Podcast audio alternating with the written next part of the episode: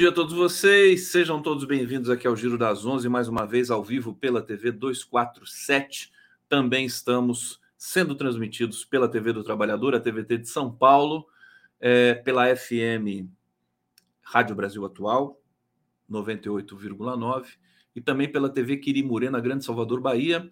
É, hoje nós temos uma edição do Giro das Onze muito especial. Vamos comentar aqui, vamos falar sobre a Comissão de Mortos e Desaparecidos Vamos fazer um chamamento para o país. É importante que a gente ouça os parentes de desaparecidos para que eles contextualizem, dentre tantas outras coisas, as dores, né? É, e, e o, o, assim a, a, coisa terrível que é você não poder enterrar o seu ente querido ou pelo menos saber é, a destinação que lhe foi dada por um é, governo de exceção, uma ditadura violenta, sangrenta é, que foi a ditadura que o Brasil sofreu aí de 1964 a 1985. Eu tenho comigo aqui os três primeiros convidados desse momento: Léo Alves, Amparo Araújo, Crimé Almeida. Eu vou, eu vou colocar aqui a biografia deles no, na legenda para todos vocês acompanharem. Vou dizer também. É, e nós vamos receber mais, mais pessoas aqui hoje, mais convidados ilustres nesse programa, nessa edição especial do Giro das Onze. Eu primeiro vou passar para o Léo Alves, para é, ele que foi um idealizador desse momento e a quem eu agradeço muito. Ele é compositor, é, violonista, artista sonoro, mestre em estudos contemporâneos das artes, integra o coletivo Filhos e Netos, Memória, Verdade e Justiça, é neto de Mário Alves de Souza Oliveira, desaparecido pela ditadura militar brasileira em 1970, compõe a direção executiva da Coalizão Brasil Memória, Verdade, Justiça e Reparação e Democracia, eh, uma importante articulação nacional de direitos humanos que acaba de completar um ano neste julho de 2023. Léo, querido, seja bem-vindo, satisfação recebê-lo aqui no Giro das Onze para esse debate tão importante. Vou pedir para você ativar o seu microfone para você fazer aí considerações iniciais para todos nós aqui que estamos é, assistindo. Léo Alves.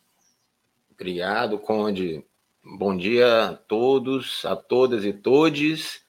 Bom dia especial para a querida Amparo a Crimeia. É uma honra estar aqui com vocês hoje, nesse dia 25 de outubro.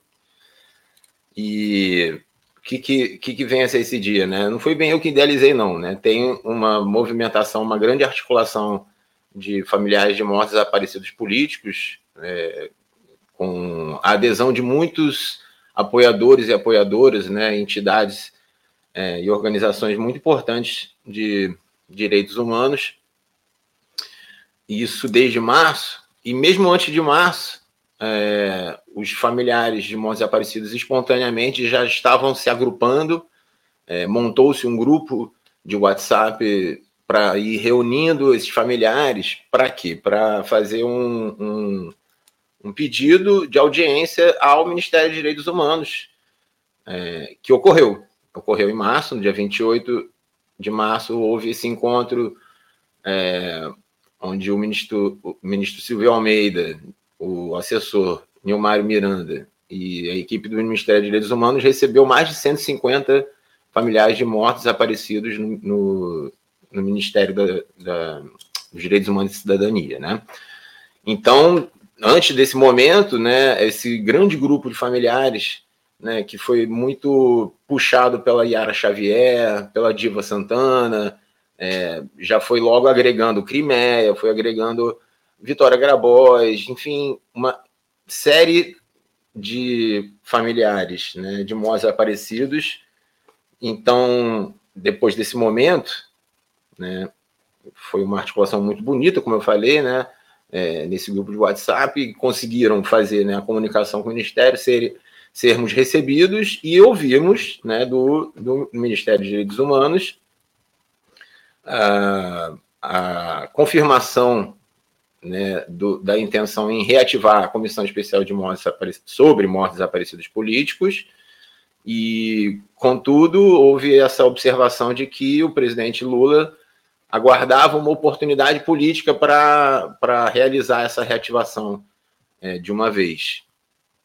Pois bem, então, de lá para cá, a gente ficou atento a esse momento, aguardamos esse momento, o decreto né, para ser assinado pelo presidente da República já estava pronto, né, o Ministério de Direitos Humanos é, lavrou esse decreto, e, bom, e em determinado momento, os familiares não, não, não estavam mais é, satisfeitos com essa demora. Portanto, a, a gente, digamos, intensificou essa articulação né, de familiares de mortos desaparecidos políticos para fazer a demanda, né? A demanda histórica, né? Que não é só o cansaço de alguns meses, não é? A gente está falando de um cansaço aqui de mais de 40 anos, é, onde a gente não tem o direito muitos de nós não têm o direito de, de enterrar seus entes queridos ou saber como é que foi as circunstâncias das mortes deles. Né? Então, é, nos articulamos é, com outros movimentos, né? enfim, a coalizão Brasil Memória, Verdade, Justiça, Reparação e Democracia agenciou, digamos assim, né, entendendo que o protagonista dessa campanha pelo retorno pela reinstalação da Comissão Especial de Mortos Desaparecidos, o protagonista são os familiares, né? Então, é, isso que é bonito, a gente conseguiu é, se articular com consistência, nos reunindo é, frequentemente entre os familiares, com os apoiadores. Então, os apoiadores, eu estou falando de Justiça Global, estou falando de Grupo Tortura Nunca Mais, do Rio de Janeiro, de São Paulo, de Goiás, da Bahia, estou falando de Comissão Arnes, né, uh, Instituto Vladimir Herzog, Comissão Camponesa da Verdade, Memorial das Ligas e Lutas Camponesas da Paraíba, isto é, né, um, um, um grande número de entidades muito importantes, a fim de quê? Né, a fim de é, pressionar, na verdade, cobrar um direito nosso, um direito adquirido, constituído, a lei né, que cria a Comissão Especial sobre Mortes e Aparelhos Políticos está aí, é, o, a desativação dessa comissão em dezembro do ano passado, ainda no governo Bolsonaro, ela foi eivada de irregularidades, portanto, é, tudo que a gente pediu esse tempo todo, né, de março para cá, era para apressar o presidente Lula a assinar o decreto né, e reinstalar essa comissão de uma vez. Né? Por quê? Porque não temos tempo a perder. Né? As familiares é, que já estão com idade avançada estão partindo, muitas sem ver o mínimo de justiça, né? Eu, a minha mãe, por exemplo, tem 75 anos, ela está muito bem de saúde. Por outro lado, é, é uma eterna tortura, né? É, é saber onde é que está o corpo do, do pai dela, que é o Mário Alves de Souza Vieira. Era só para corrigir, não é Oliveira, não, tá, Conde? Ah, eu falei Oliveira? Puxa, então, ou, ou eu li é. errado, ou estava é, escrito errado, eu vou conferir aqui na sequência. Deixa imagina, eu... imagina, querido, tá, tranquilo. Inclusive, rodando aqui embaixo, ó, Mário Alves de Souza Vieira. Isso, Vieira. perfeito. Perdão. Olha, deixa eu, meu querido Léo Alves, obrigado por essa abertura tão importante, tão, tão um poder de contextualização. O Belisário dos Santos Júnior acabou de chegar aqui. Belisário, meu querido, deixa eu só saudar a chegada do Belisário. Eu sei que ele vai ter de sair um pouco antes, então eu vou passar a palavra para Amparo, para Crimeia. Na sequência, o Belisário fala. Você pode subir, um, abaixar um pouquinho a sua câmera, Belisário, para a gente te ver melhor? Opa, muito bem. É isso, tá chegando mais gente aqui. Seja bem-vindo, viu? Deixa eu colocar. Vera Paiva acabou de chegar. Obrigado. Seja muito bem-vinda. Isso aqui tá bonito. Olha que mosaico bonito, bonito e é importante para esse país nesse momento. Muita gente que nos assiste também tem vínculos, ligações é, com a questão de motos desaparecidos. Inclusive, alguém está dizendo aqui que hoje é, é 25 de outubro, 48 anos do assassinato do Vladimir Herzog. Né? É uma data importante para a gente também, no, no sentido da nossa memória. Vou passar para Amparo Araújo, para Amparo fazer considerações iniciais. Amparo, querida, pode falar para o nosso público aqui é, por que você está aqui hoje, né? Qual, qual o seu parentesco com esse, esse assunto, esse tema tão importante para o Brasil?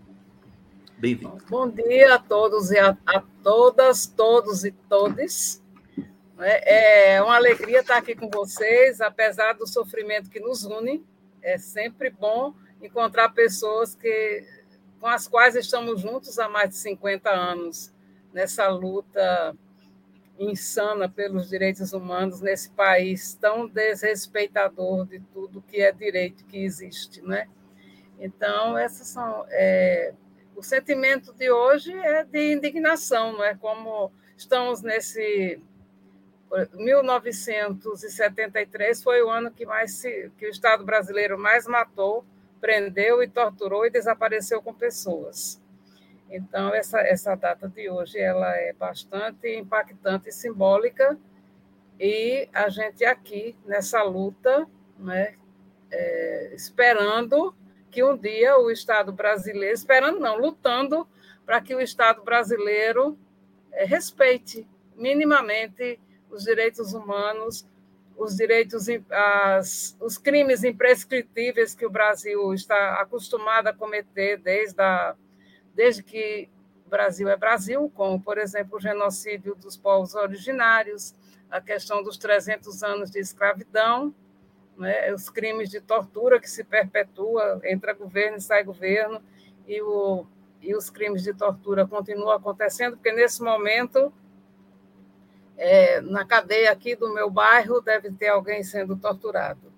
Então, a gente, além da nossa questão, da nossa luta para, pelo esclarecimento das prisões, mortes e desaparecimento dos nossos familiares, a gente tem sim um compromisso com, com toda a população e as gerações atuais para que isso não continue se perpetuando nesse nosso país. Aí é, são as minhas considerações iniciais.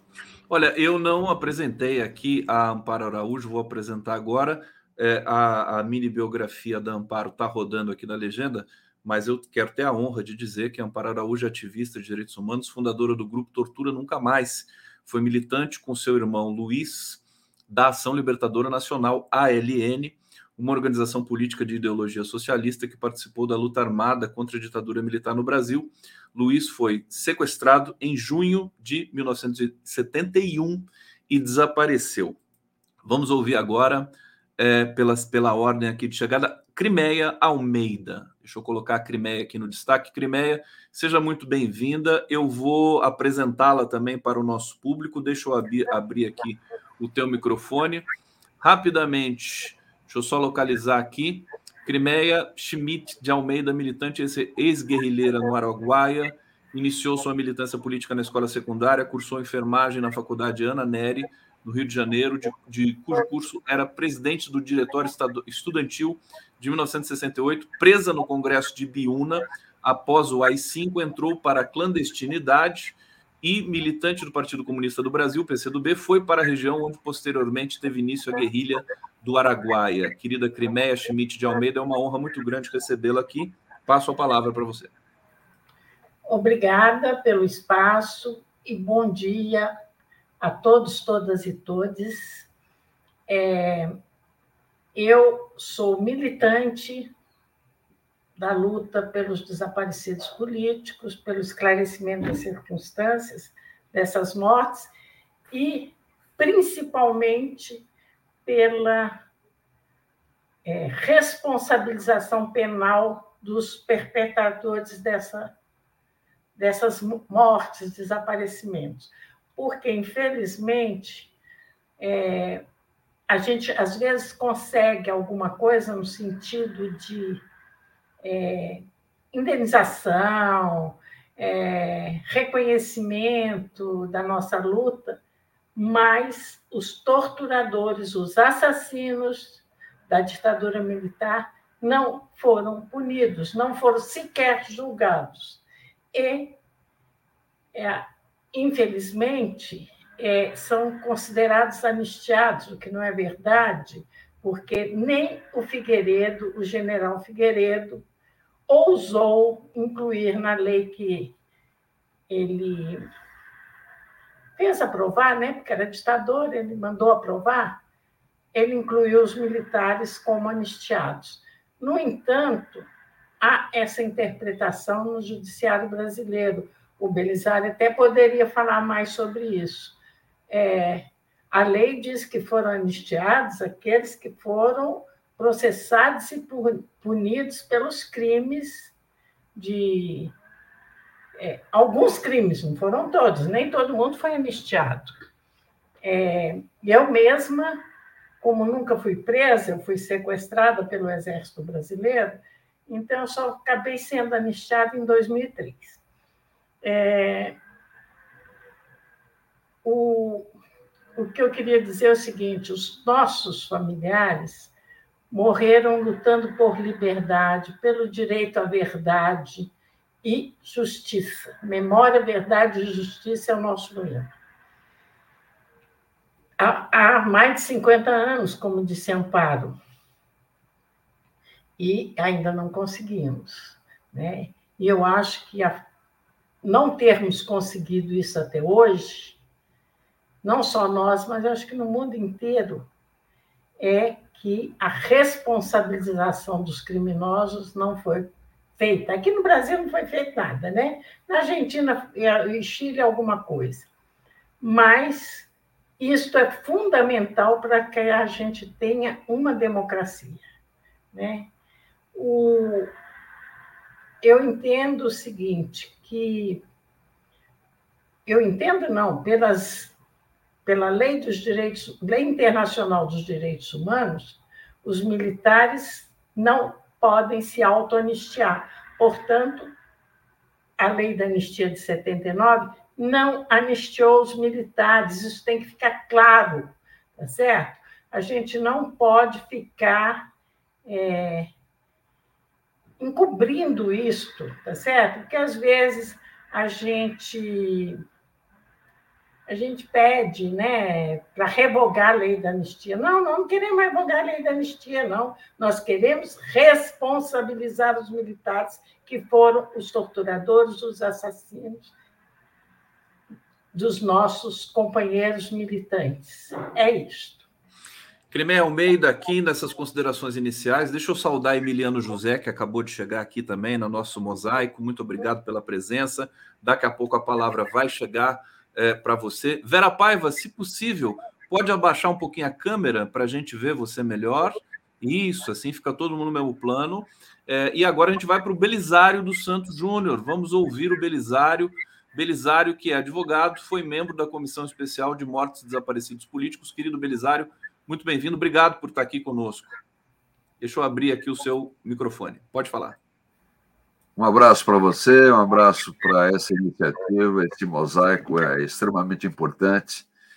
É, eu vejo aqui muitos sobreviventes, né? são familiares de mortos desaparecidos, mas em realidade também são sobreviventes, ameaçados que foram, muitas delas torturadas, e, e é importante que a gente esteja aqui hoje e quem perpetrou, perpetrou esses crimes é, não seja sequer lembrado. Eu queria falar de início sobre a necessidade da Comissão Especial de Mortos Desaparecidos. A Comissão Arnes foi ao Ministério Público Federal, no governo Bolsonaro, para dizer que não pode extinguir uma, uma comissão que não acabou seus trabalhos. Ela não terminou sua missão. Há necessidade de identificação de ossadas em estudo, e na guarda direta ou indireta da comissão. Né? Por exemplo, a Unifesp tem a seu cargo o Centro de Antropologia e Arqueologia Forense, que está ainda analisando, alguns sucessos aconteceram, mas está analisando as, as ossadas de perus, né, que era uma forma é, que relembra uma forma da ditadura esconder as pessoas. Eles enterravam sobre outros nomes e depois de enterrado eles mudavam os locais. É isso que está sendo identificado hoje, portanto, isso é muito importante. Esse é o primeiro argumento. O segundo argumento é que a Comissão Nacional da Verdade, que foi criada por lei, determinou o prosseguimento das atividades voltadas à localização, identificação e entrega aos familiares ou pessoas legitimadas é, dos restos mortais dos seus, dos seus queridos parentes. Né? Então, isso é necessário fazer, é uma obrigação que a comissão tem, Mas também ainda tem um terceiro argumento, que é a determinação da Corte Interamericana de Direitos Humanos, que hoje em dia, juridicamente, ninguém se atreve a dizer que pode ser desrespeitado. E essa Corte determinou exatamente no caso Gomes Lunt que a obrigação de seguir a identificação para que se encontre os restos mortais das pessoas que foram que, que, que desapareceram. Então, isso é necessário, é fundamental que, que ela comece.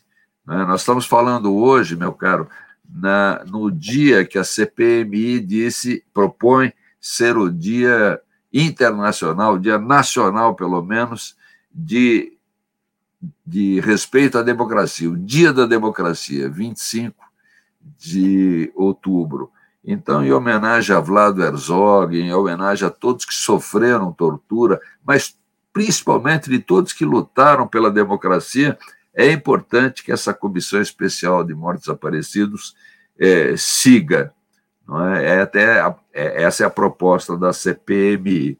E ninguém pode dizer que os torturadores foram anistiados, até porque a ação que cuja decisão motiva essa falsa, esse falso entendimento, não transitou em julgado, significa que ela está ainda em julgamento, é, é, pendente de um recurso da Ordem dos Advogados do Brasil. A composição do Supremo mudou desde aquele entendimento é, equivocado não é, contra o voto de Lewandowski e de Aires Brito, aquele entendimento equivocado que dizia que os torturadores podem ser anistiados. E, ademais disso, há uma nova ADPF, que é Ação de Descumprimento de Preceito Federal, interposta pelo PSOL, a ADPF 320, que está nas mãos do ministro Dias Toffoli, que deve colocar isso em pauta, porque essa ADPF questiona de um outro ângulo, de outra forma, a interpretação da lei de anistia e, portanto, é possível, temos esperança de que o Supremo reforme esse entendimento de, de que torturadores podem ser anistiados. E só para terminar, eu relembro que a decisão da que eu me referi da, da Corte Interamericana de Direitos Humanos é posterior ao julgamento da DPF da OAB. Então, é um fato novo, é? a parecer favorável do Ministério Público Federal, do Procurador-Geral da República, né? não Aras, né? mas o anterior, dizendo que sim, temos que cumprir. A, a, temos que cumprir as nossas obrigações internacionais e, portanto, a, a, a DPF tem que ser julgada procedente para que se dê uma interpretação real, como disse Crimeia, uma interpretação não equivocada de que aquela lei de 79 se aplicava aos torturadores. Então, essa é a minha nota inicial, é, mandando um abraço a todos que estão aqui nesse mosaico, a quem eu quero muito. Querido Belisário dos Santos, olha, obrigado, um panorama jurídico, técnico aqui de todas essas questões, é muito importante. Belisário, é, você tinha me dito que vai ter que sair um pouco antes. É, a, creio eu que a palavra ainda volta para você mais uma vez, mas fique, por favor, à vontade. Se puder ficar conosco aqui mais um pouco, a gente vai ficar muito feliz. Eu vou passar a palavra agora para Vera Paiva. É, deixa eu apresentar para vocês. Vera Paiva, filha de Rubens Paiva, professora titular do Departamento de Psicologia Social do Instituto de Psicologia da USP, onde leciona desde 1987 dedica-se a abordagens psicossociais da desigualdade, da sexualidade e à inovação de práticas de saúde, prevenção e cuidado baseadas em direitos humanos. Querida Vera Paiva, é uma honra muito grande recebê-la aqui nessa edição especial do Giro das Onze. Por favor, deixa eu ativar o seu microfone para você tomar a palavra. E a Vera Paiva caiu? Acho que caiu a conexão dela. Deixa eu aproveitar para inserir aqui a Diva Santana que está chegando. Vamos aguardar deve ter ocorrido um probleminha de conexão com Vera Paiva. Enquanto ela tenta reconectar, vamos ver se vai ser rápido. Se demorar, eu já passo para Emiliano é, mas eu quero trazer alguns comentários aqui do nosso público. É, deixa eu só configurar aqui para poder, é, para a gente poder não tapar vocês com os comentários. Vamos ver se vai dar certo. Olha aqui. Marcelo Silvério está dizendo aqui: é só cumprir o preconizado da Comissão da Verdade aos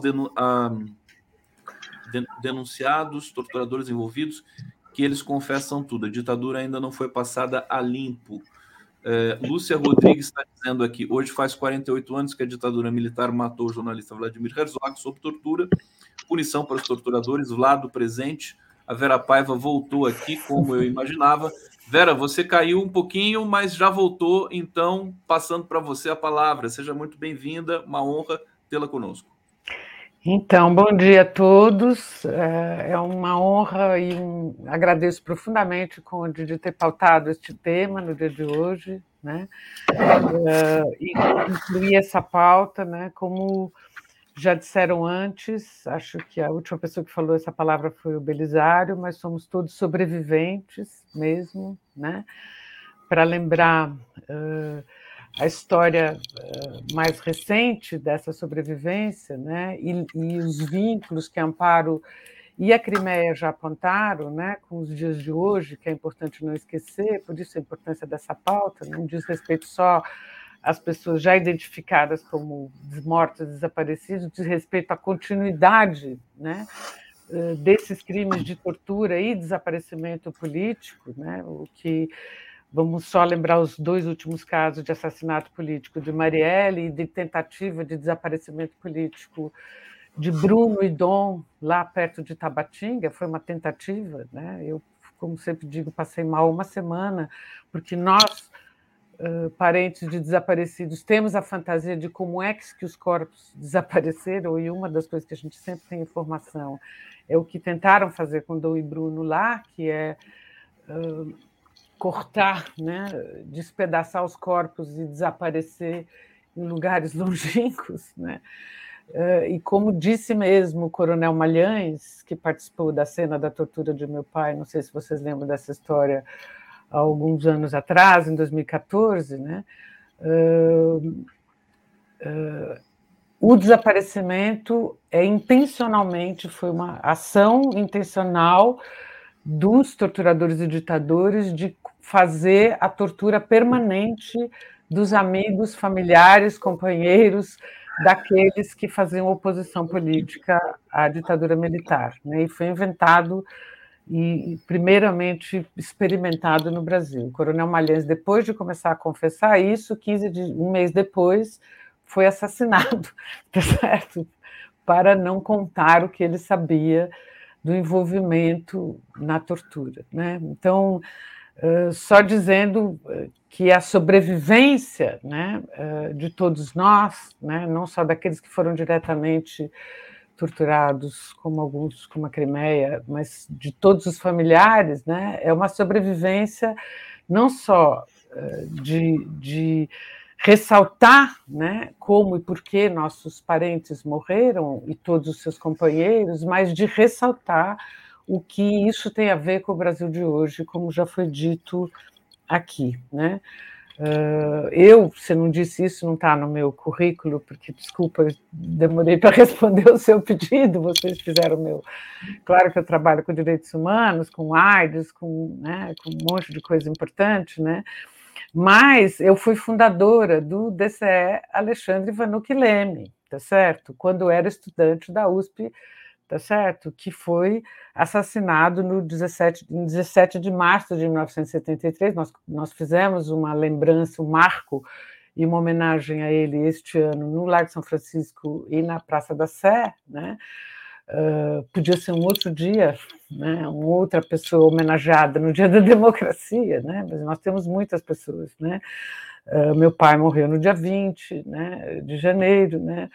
Uh, mas só para lembrar que eu, desde a da adolescência né, uh, e desde a juventude, construí né, a Comissão de Anistia em São Paulo, uh, visitei presos políticos aqui nos presídios com os meus colegas de DCE, né, ajudei a fundar a Comissão de Anistia, etc. Então, eu tenho uma longa história, né, representando a minha família, talvez seja eu e minha mãe quem mais apareceu nessa. Marcelo também, claro, né, mas sempre com a preocupação, e eu queria deixar isso como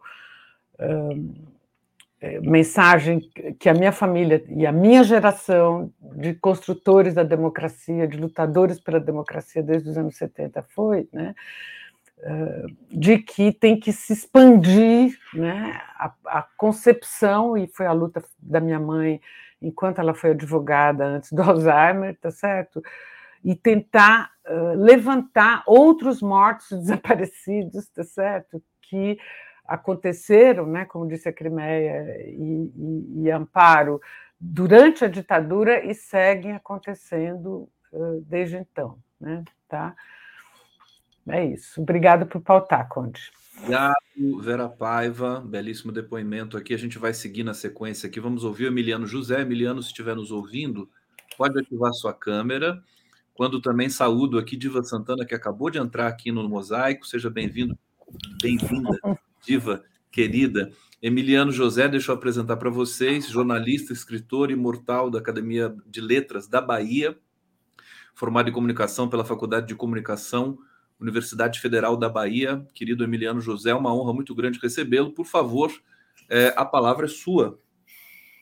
Pode. Eu, já, já eu tá quero ligado. agradecer, agradecer uh, a possibilidade desse, desse diálogo e abraçar a cada um e a cada uma dos presentes aqui, todos como parte dessa história de sobrevivência. Né? Eu estou entre os sobreviventes, quatro anos de prisão, com todo o arsenal de torturas da época. É, aqui na Bahia, eu fiquei os quatro anos aqui, com direito a responder dois processos em São Paulo e eu aproveito para me dirigir ao Belisário. Belisário talvez nem se lembre, eu não sei se ele se lembra, mas foi meu advogado. Belisário foi meu advogado, junto com o querido, queridíssimo Idibal Piveta, que morreu recentemente. Queridíssima figura, como queridíssima é a figura do Belisário, que foram a gente talvez não valorize suficientemente o papel dos advogados.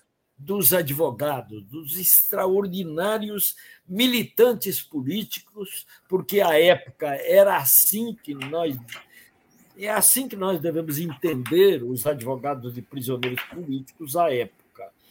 Emiliano, claro que eu lembro. e o Belisário é, foi uma figura importantíssima, porque eu nem, minha mãe é que ia procurá-lo e procurar Idibal e procurar Heleno Fragoso, isso dos advogados de fora daqui da Bahia, porque daqui da Bahia, lembrar, Inácio Gomes, o primeiro, e depois é, José Borba Pedreira Lapa, grande companheiro também, advogado. Então, eu aproveito para fazer uma homenagem a Idibal Piveta, extraordinária figura da nossa história da nossa história. Né? Pela, pela coragem, que é do Belisário e que é de todos os advogados que se metiam à época nessa tarefa quase inglória, porque era muito duro nos defender, até porque nós éramos clientes ruins. Eu disse a meu advogado, a José Borba Pedreira Lapa, só não diga que eu sou inocente. Foi o que eu disse a ele. Mas como assim? Eu sou contra a ditadura e quero que você diga que eu sou contra a ditadura. No tribunal, você diga isso. Mas, rapaz, isso pode prejudicar. Eu digo, eu não quero saber. Eu quero que você diga que eu tenho o direito de ser contra a ditadura. Nós não éramos bons clientes para os advogados, porque eles queriam nos, nos salvar, né? E eu fui condenado a oito anos, depois reduzido a sete e, e me imponho a tarefa, o dever de seguir nessa, nessa luta, e estou aqui por isso, a convite da querida Diva Santana, é, e do, do Conde, e, e do Léo também, com quem conversei, é, o dever nosso de honrar a memória e os sonhos daqueles que não puderam estar aqui conosco. Porque mortos, alguns com os corpos recuperados, uma grande parte sumidos, desaparecidos, cabeças cortadas.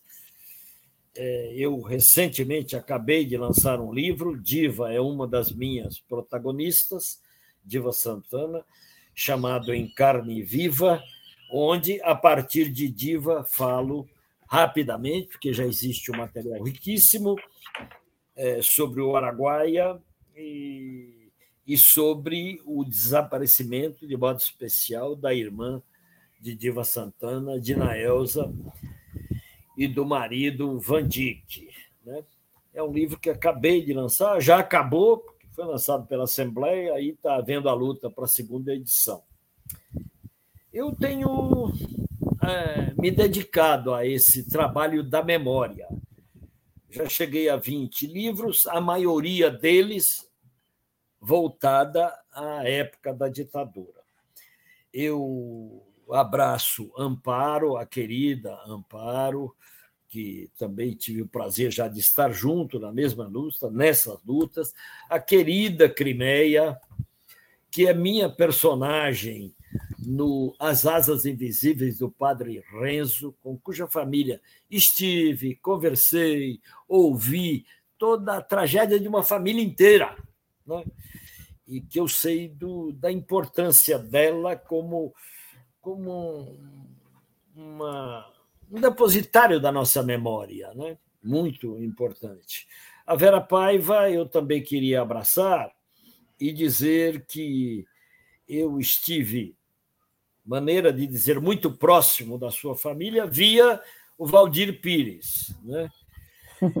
E só não caiu naquele dia que o seu pai caiu, porque ele estava lá com seu pai naquele dia e o seu pai já tinha chamado para almoçarem juntos e tudo, mas Yolanda, é, mulher de Valdir, não, você tem que. Era aniversário do Rio de Janeiro e tal, você tem que vir almoçar aqui em casa, e ele foi, com o imperativo da, da mulher, da Yolanda, ele foi para casa. Senão ele teria caído também. Senão, não não teria sobrevivido até agora há pouco. Eu acabei de fazer uma biografia dele, são dois volumes sobre a grande trajetória do, de um grande brasileiro que foi Valdir Pires, onde falo do seu pai, né? uhum. né? como o Valdir tinha por ele amizade, admiração, carinho, e você, pela família toda, mas de modo especial pelo Rubens, pelo Rubens Paiva. Então, eu estou abraçando a todos de diva, eu já falei, a minha amiga Obrigado. querida aqui. Eu, eu creio que essa discussão é absolutamente atual e necessária da Comissão dos Familiares de Mortos e Desaparecidos. E creio que é uma luta que se impõe como imediata. Essa comissão tem que ser reinstalada rapidamente e o trabalho dela continuar. Né? Eu tenho a mesma visão que já foi aqui exposta por Crimeia, por Belisário, sobre a lei da anistia, porque muita gente aceitou que a lei da anistia anistiou torturadores. Não é verdade. Nem, como disse a Crimeia, nem o Figueiredo ousou fazer isso. Houve uma interpretação depois absurda, é, obtusa, obscena, eu diria, do STF, né? mas, evidentemente, a anistia não, a lei da anistia não anistiou torturadores. Nós, é duro dizer isso, nós dificilmente vamos colocar algum torturador na cadeia, não é nem porque não possa acontecer, é porque nem já foram. Já, a maioria dos torturadores já, já foram desse, desse universo. Tem um ou outro por aí, né? Mas uh, puni-los, puni-los tinha sentido, sim, Conde. Não, não, só dizer que, mesmo que eles já se tenham se ido, é, é, seria importante registrar o que eles foram. Não, Exatamente. Eu, eu, Exatamente. Ia dizer, eu ia dizer isso, eu ia dizer isso. Exatamente isso. É, é importantíssimo que haja as condenações e a revelação cada vez mais insistente dos crimes e que sejam punidos, é, mesmo que seja pós-mortem. Claro. Emiliano, Sim. Querido, olha, depois eu quero é, te convidar, já fazer um convite aqui para você, para você voltar aqui, para a gente falar dos teus livros, para gente, a gente fazer um debate sobre isso aqui, um imortal da Academia Baiana de Letras. A gente fica muito honrado com a sua presença. Só pedir, Vênia, para você, porque nós temos aqui, como temos muitos convidados, nós precisamos fazer essa roda aqui girar, é, e eu, eu queria passar. É, é, seria o momento da Diva Santana falar, só que a Diva, a conexão dela se perdeu. É, daqui a pouco ela deve estar de volta. E aí eu vou aproveitar. É, Belisário, querido, foi, foi linda a, a, o diálogo entre vocês aqui, né? Emiliano e Belisário, que história bonita. É, como o Belisário tem que sair antes, isso, isso é, permanece, né, Belisário? Eu acho que eu, eu poderia passar a palavra para você antes de você se despedir é, de, dessa, desse mosaico aqui. Então, deixa eu ativar aqui o seu microfone e vamos agora. Você que ativa o seu microfone, Belisário, é, passar para você a palavra e vamos, vamos aqui torcer para a Diva voltar rapidamente para ela falar também. Belisário, querido, pode falar. Então, meu caro, o, o, é, se, se, eu, se eu fosse dizer o que me liga a todas essas pessoas queridas, é, eu ficaria muito tempo no ar, mas duas homenagens. É, Emiliano, querido, eu lembro perfeitamente de você, perfeitamente de você. Um cliente querido, eu lembro de você. Você me entregou seu primeiro livro, eu lembro como hoje. Eu queria lembrar duas figuras que nos deixaram. O Emiliano já lembrou Edibal, que desapareceu agora nessa segunda-feira, um homem dedicado à luta dos direitos humanos. E não queria, não queria esquecer também de homenagear a, a, a Eunice Paiva, Vera, minha queridíssima colega de Comissão de Direitos Humanos na Ordem, queridíssima e corajosa é, é, re, representante da mulher nessa comissão e das mulheres, fizemos muita coisa juntos, então essas figuras precisam ser homenageadas e ser lembradas, né? A Eunice não é só mãe do Marcelo, da Vera, esposa do nosso querido Rubens, ela própria, ela teve uma vida de defesa dos direitos humanos. Ela se orgulhava de ser mãe de quem ela era e, de claro, de ser viúva de quem ela foi. Mas ela foi uma pessoa combativa e faleceu em dezembro, num dezembro de 2018, salvo eu. 13 de dezembro. 13 de dezembro, exatamente. Do AI-5. Do AI-5. Na exatamente. véspera da eleição do Bolsonaro. Exatamente. Não, ela, do Bolsonaro. ela não quis ver. Não. Mas eu, eu, queria também dizer uma coisa relativa a essa Obrigada. questão dos, dos, Imagina, Vera, você está no meu coração sempre. É, é, eu queria dizer uma coisa relativa a esse caso do STF. O Supremo Tribunal, antes do caso Gomes Lunt ter a decisão, então, ele foi julgado antes, né, o caso da DPF, da, da, da, da Ordem, foi julgado antes, e, portanto, os embargos de declaração, né? tem umas palavras que são malucas, né? mas embargo de declaração significa a ordem pede que se declare se aquela sentença permanece diante da decisão posterior da Corte Interamericana. Né? E há argumentos importantes, porque depois da decisão fatídica da DPF da OAB, a, o Supremo Tribunal disse que é, o, desa, o desaparecimento, o a desaparição forçada é crime permanente, não pode ser anistiado. E isso ela disse em vários casos de torturadores que estavam no Brasil, torturadores argentinos que estavam no Brasil, por exemplo, Norberto Toso, e não foram anistiados e foram devolvidos para a Argentina para serem julgados normalmente, e, portanto, ela entendeu que esse crime de desaparição forçada, mesmo diante daquele raciocínio equivocado, não se encaixa. Então, é, é, aquele que, que foi é, acusado de desaparecimento forçado, e há tantos, nós estamos aqui, muitos de vocês e de nós representamos esses desaparecidos, esses torturadores não foram anistiados porque esse crime é permanente. Exatamente. A segunda coisa que eu, que eu, que eu, que eu queria dizer é que a, a, o Supremo Tribunal deve julgar agora esse caso e deve ser impactado pela decisão da várias decisões, mas também pela decisão do caso Gomes Lunt e pela decisão mais recente do caso é, Vladimir Herzog. Esses casos que foram conduzidos, eu acho que é importante dizer, com muito respeito, pelo CEGIL, né, que, era, que é uma entidade importante, dentre as entidades que, que vão à Corte Interamericana.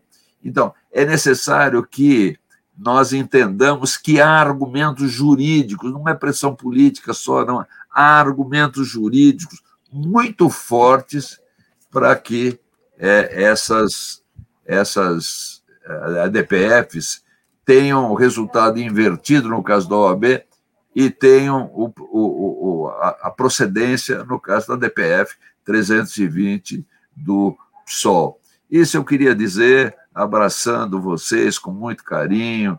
É, parabéns pela constituição desse mosaico tão excelente, dessas pessoas tão queridas, não é? e pessoas que, Diva Santana, né, é, e outros, pessoas que nunca, nunca deixaram de lutar por seus irmãos, seus maridos, seus filhos, é? desapareceram antes que a justiça fosse, fosse declarada, e a justiça de transição, a CPMI falou isso, não houve a justiça de transição que se esperava depois de 1988, então temos que fazê-la agora. Né? A CPMI veio tarde, mas não importa, temos que fazê-la agora, temos que cumprir o que a Comissão da Verdade decidiu. Esse é o momento, esse é o momento. E se Lula não, não, não assinar o decreto hoje, assinará nos próximos dias, porque essa comissão especial de mortos desaparecidos deve é, voltar, não só para concluir seus trabalhos, mas para deixar esse tema da memória e da verdade, esse tema dos mortos e desaparecidos presentes, para que as atuais gerações se lembrem. Isso é o efeito memória. As atuais gerações se lembrem do que houve, do que aconteceu aqui. E, de certa forma, do que aconteceu também sob o regime autoritário de Bolsonaro. Então, é fundamental deixar a discussão à flor e você fez isso hoje com muita propriedade, e eu te agradeço, muito emocionado. Belisário dos Santos Júnior, olha, agradecemos demais a tua presença. É, é, é vou passar agora para a Diva, porque. Belisário, você vai ter de sair? Desculpa. Em alguns minutos, se em me for permitido.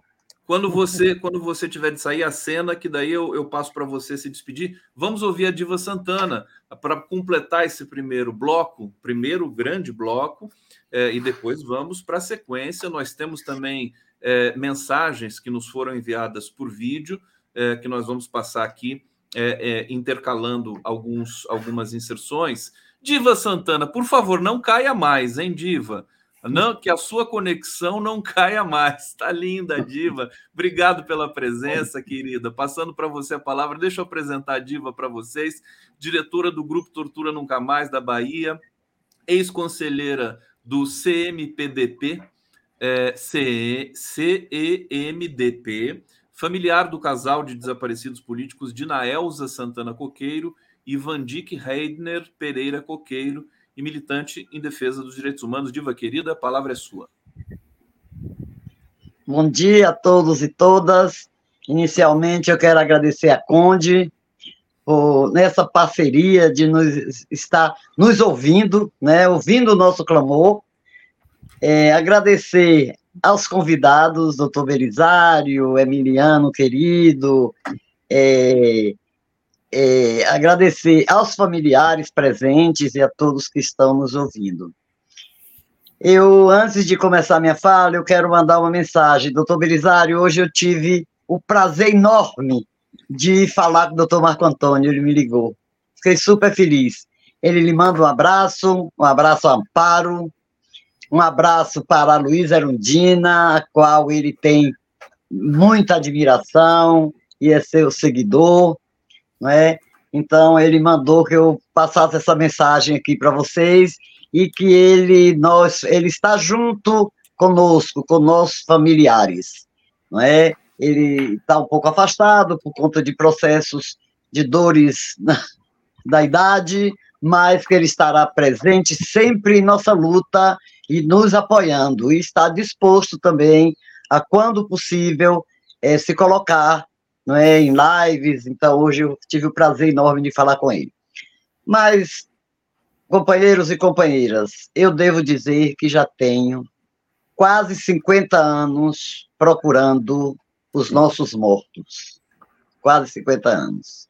E, nesse sentido, a única coisa que nós temos, que foi através da Lei 9140-95, foi a criação dessa comissão, que fez um trabalho árduo com os familiares naquele momento, em 95, é, muito dispersos e muito amedrontados ainda, mas fez aquela direção, primeira direção da qual a Crimeia fez parte como, como contribuinte, né? a Suzana, na presidência de Miguel Reale Júnior, fez um belíssimo trabalho em conseguir é, juntar esses familiares.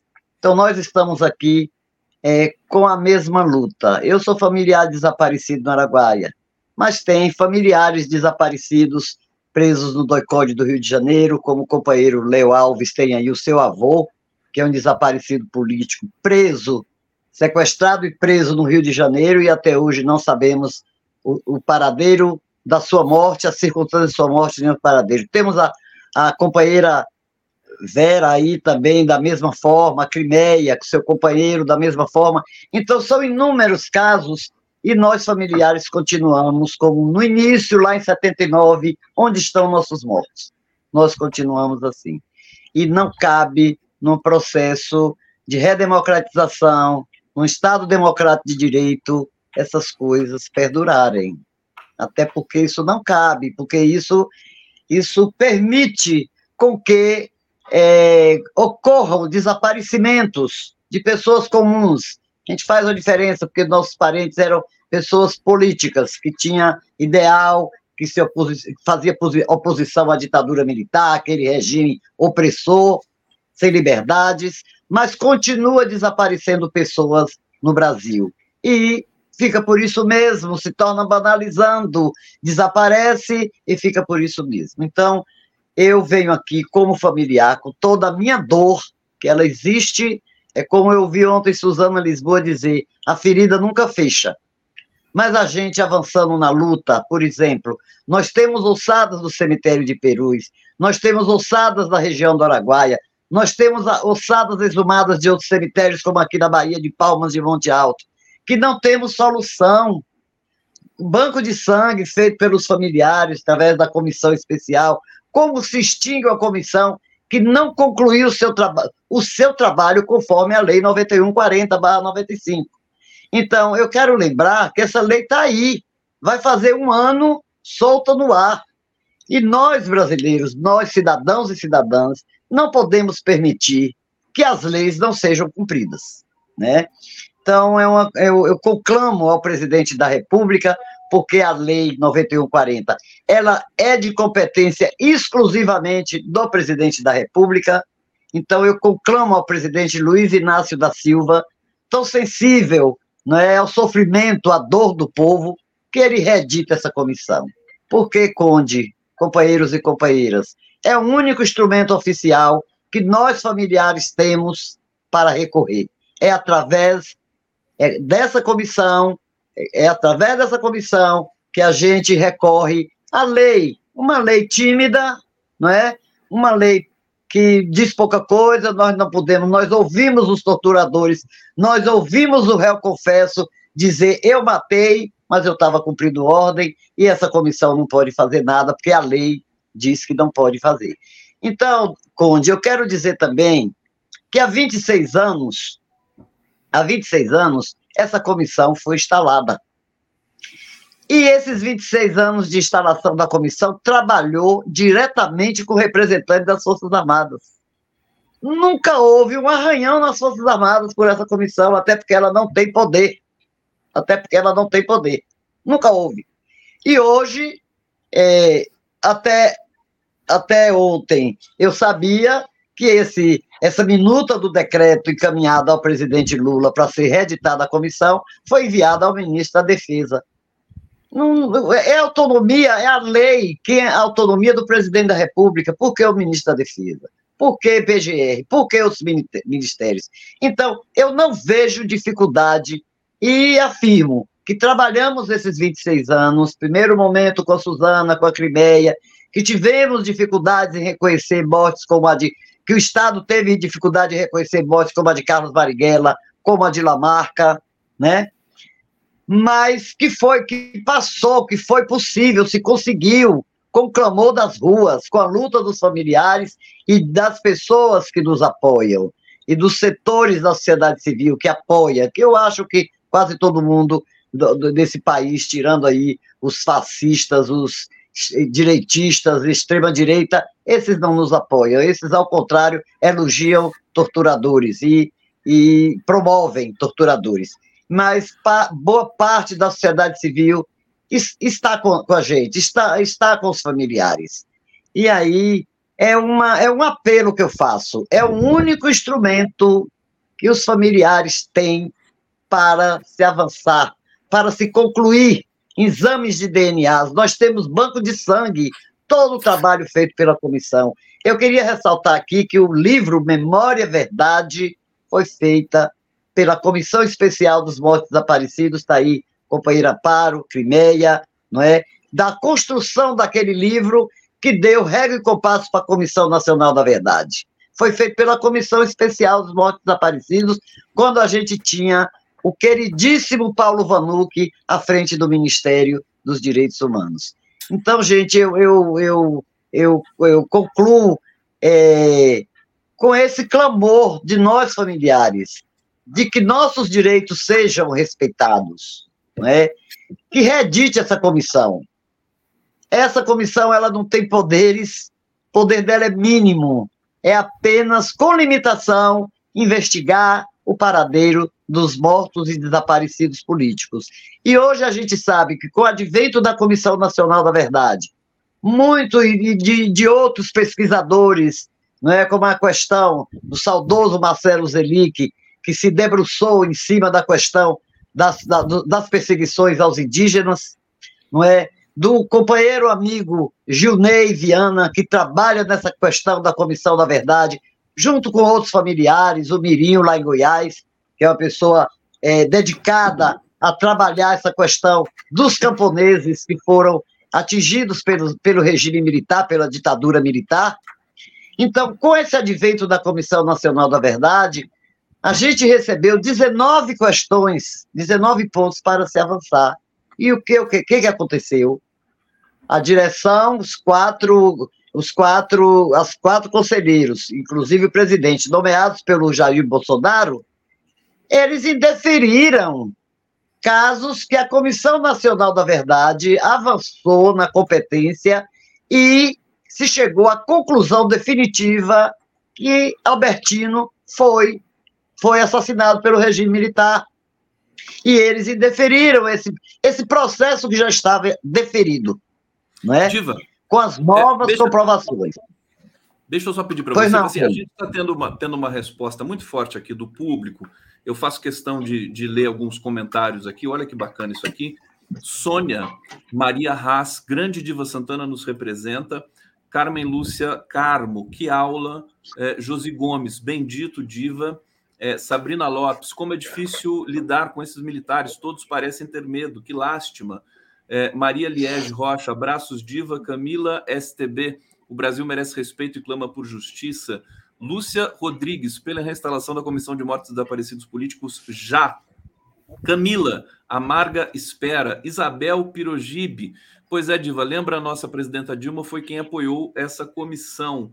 É, Ciro Mantovani Neto, meus heróis morreram no doicode, meus inimigos querem roubar o poder.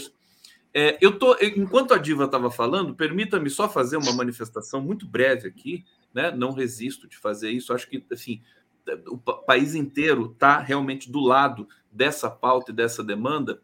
Eu me lembrei que estão fazendo uma escavação agora no DOICOD, né? Estão fazendo uma pesquisa, estão achando muitas coisas ali, né?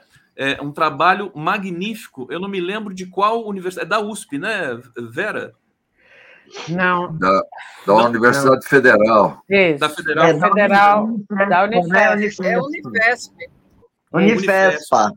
Junto com o CAF, né? Que é o órgão criado para esse fim.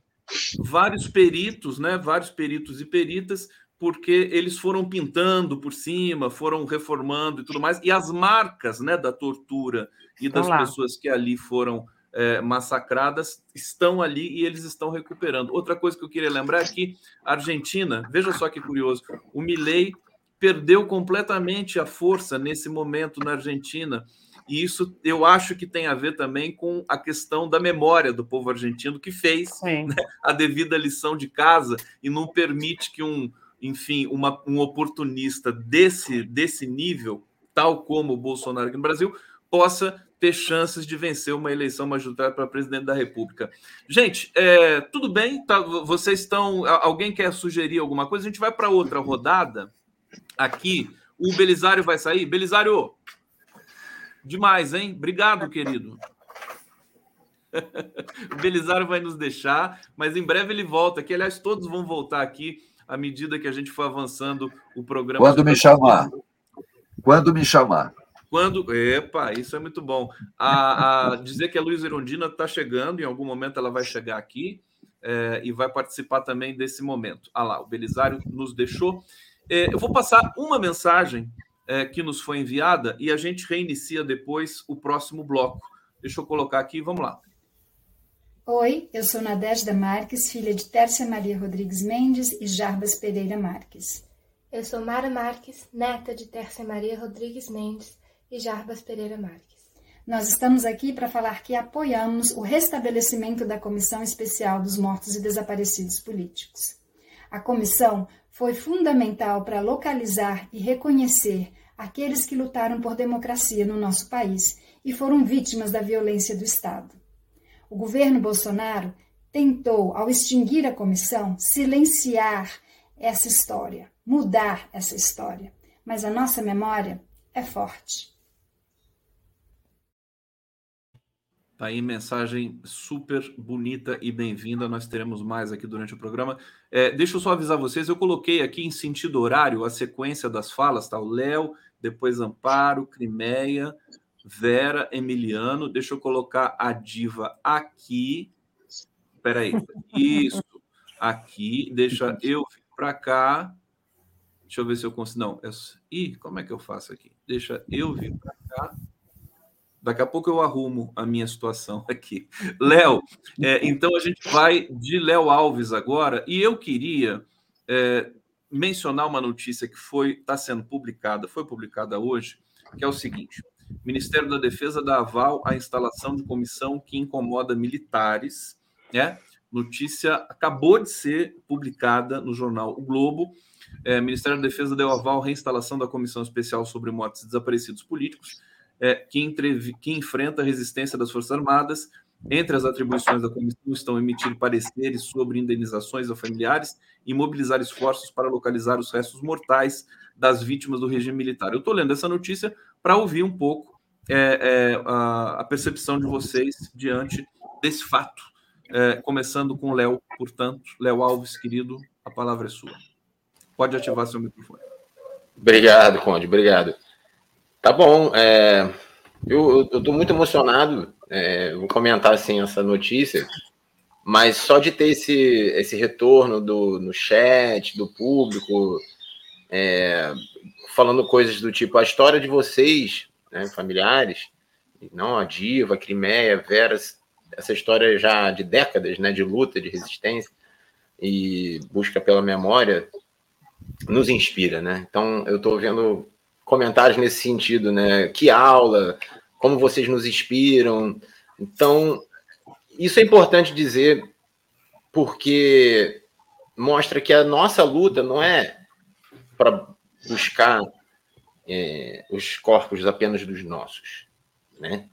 A nossa luta é, é, é para que se construa uma cultura de memória democrática também. E isso é feito também dessa maneira. É, a história dessas guerreiras, né, a história desses, dessas familiares, desses familiares, né, elas inspiram a, a, a, o resto da população a, a, lutar por democracia. Né? Então, muito central a defesa né, é, e a disputa da memória nesse momento. Né? Então, o ministro da Defesa, Múcio, tudo indica aí pela, pela matéria que sai hoje, já, já deu aval, oficialmente ainda não está com o Ministério dos Direitos Humanos, aparentemente, mas, sendo assim, a gente pode transformar essa live hoje já num, num, num momento de algum tipo de comemoração, porque se o ministro da, da, da Defesa ainda, mesmo com uma certa preocupação com algum desconforto que possa acontecer dentro da, da caserna, se ele já já dá o aval para a reinstalação da comissão especial sobre mortos aparecidos políticos, creio que agora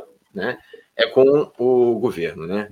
Creio que agora basta aquela assinatura do decreto do nosso presidente Lula, né? E a gente confia que isso vai acontecer, quem sabe hoje ainda, né? Mas tudo que eu queria dizer é assim, né? É, essa luta dos familiares, né? De décadas, né?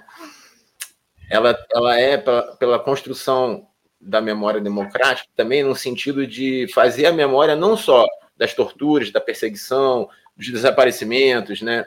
Mas para que não se repita, para que não continue se repetindo, porque é o que acontece na favela, no campo né, nos territórios indígenas, nos desaparecimentos e mortes não cessaram, para falar a verdade, se intensificaram.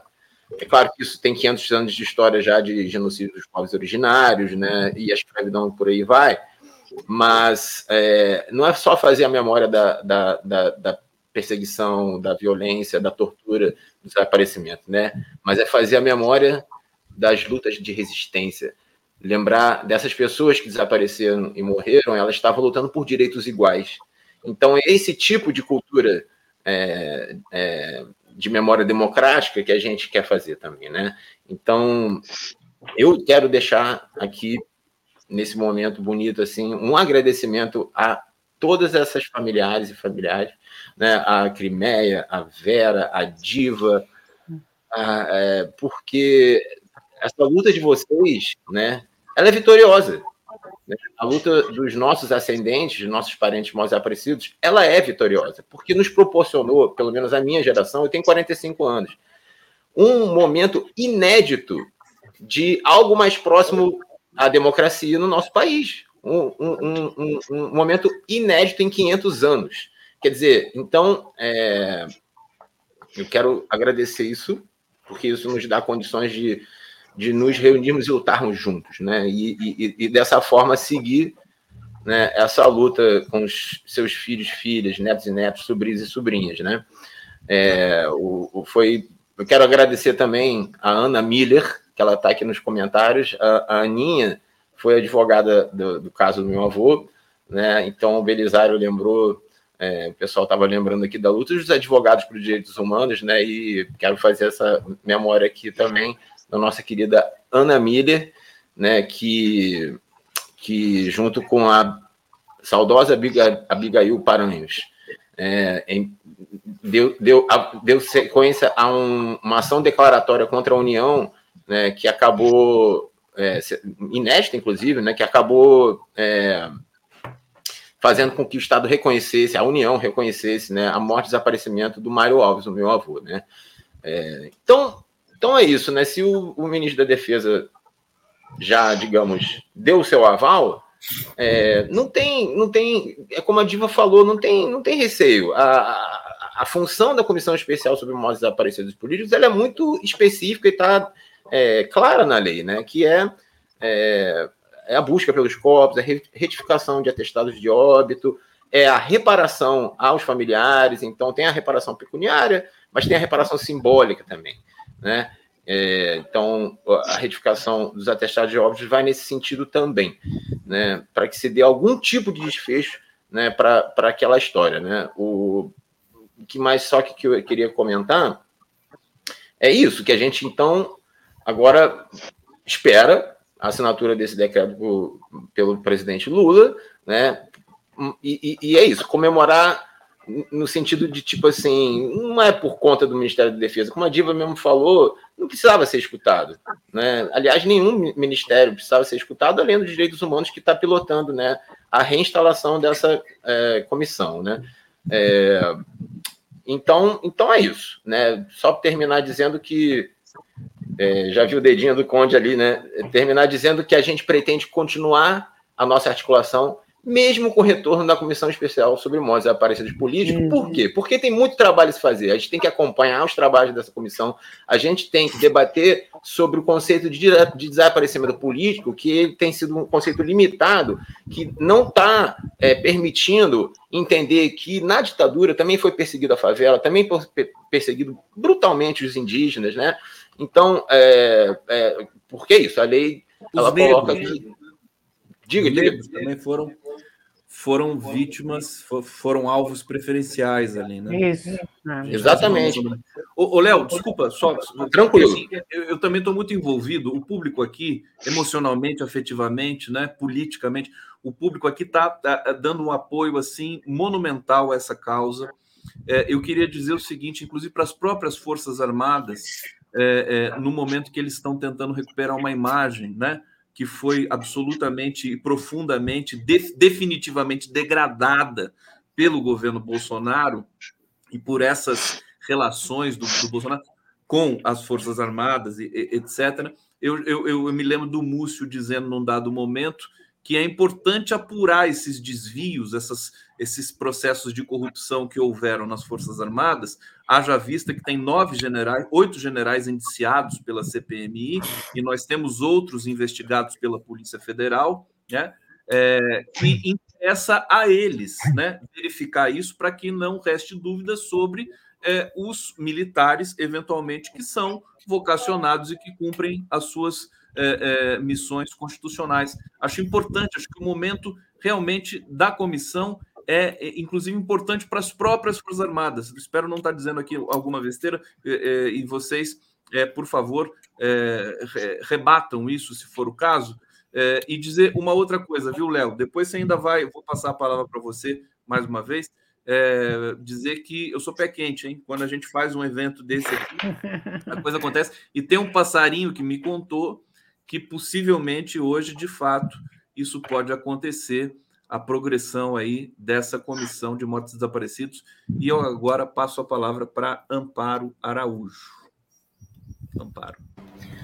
Eu estou aqui bastante emocionada, né, é, por esse nosso ato live. E eu queria, assim, eu tinha pensado, eu tinha dado uma estudada sobre uma proposta da, Diva, da companheira Diva Santana, que era a questão da gente buscar algum caminho a nível do judiciário, ao que pese a pouca boa vontade e o pouco compromisso no nosso poder judiciário e as fragilidades da Lei 9.140, mas o Belisário lembrou muito bem aí da, da petição feita junto ao Ministério Público Federal é, sobre a questão da comissão e os argumentos são bem válidos. Então, a minha uma proposta é que a gente veja uma forma de todos nós e todos os movimentos que fazem parte da coalizão, a gente subscrever essa essa petição. Tem uma coisa chamada amicus curiae, uma coisa assim, porque eu não falo juridisquês, que a gente pode, eu acho que a gente poderia apoiar, porque aí a comissão Arne não estaria assim tão sozinha, mas sim acompanhada, inclusive, com todo o público que está ouvindo está participando dessa live, né? Então, seria uma, uma proposta concreta. E uma outra coisa assim, que eu quero registrar muito importante, que é o papel dos advogados. Aqui, a nível do Nordeste, a gente está fazendo um levantamento dos acervos dos advogados de presos políticos daqui de Pernambuco, da Paraíba, é, do Rio Grande do Norte. Aí Aureliano podia ajudar e de vai da Bahia, porque é, o ano que vem, né, nós somos 60 anos do golpe, e isso poderia ser uma grande homenagem aos companheiros militantes advogados que, que defenderam os nossos companheiros lá que estavam presos é, e procurados na época da ditadura. E uma outra coisa que eu acho que a gente pode buscar, e, é, sobretudo se a comissão for realmente reinstalada, em face do Estado brasileiro ser, desde sua origem, é, cometer sempre crimes violentos, letais e intencionais, como foi o caso do genocídio dos povos originários, dos 300 anos de escravidão, a perseguição ao, aos movimentos dos sem terras, aos operários, que a gente conseguisse uma forma de juntar todos nós, porque são crimes imprescritíveis. Então, eles são possíveis de punição, que até hoje não foi feita. Eu acho que isso seria é, não só a gente não só vê os nossos casos dos mortos e desaparecidos, mas também desses milhares de atingidos, milhões de atingidos, vítimas do Estado brasileiro, é, que é, sofreram, né, foram mortos, desapareceram, foram expulsos de suas terras, para que a gente possa dar amplitude à questão da luta pelos direitos humanos, nos unindo cada vez mais. Então, é, basicamente, era isso que eu queria dizer. A gente subscrever a petição da Comissão Arnes e a gente depois, em seguida, a, a questão do levantamento dos acervos dos advogados e é, juntar com essas outras questões para que a gente possa um dia vir a ter um país com o mínimo de dignidade e respeito por todos nós. Era isso. Amparo Araújo, aliás, Amparo pediu para eu fazer aqui uma uma retificação na, na biografia dela, muito importante. Eu quero, eu quero até ler aqui para vocês. É, tá, tá aqui na tela, mas a Amparo Araújo é viúva de Luiz José da Cunha, comandante crioulo sequestrado em junho de 1971 e desaparecido desde então.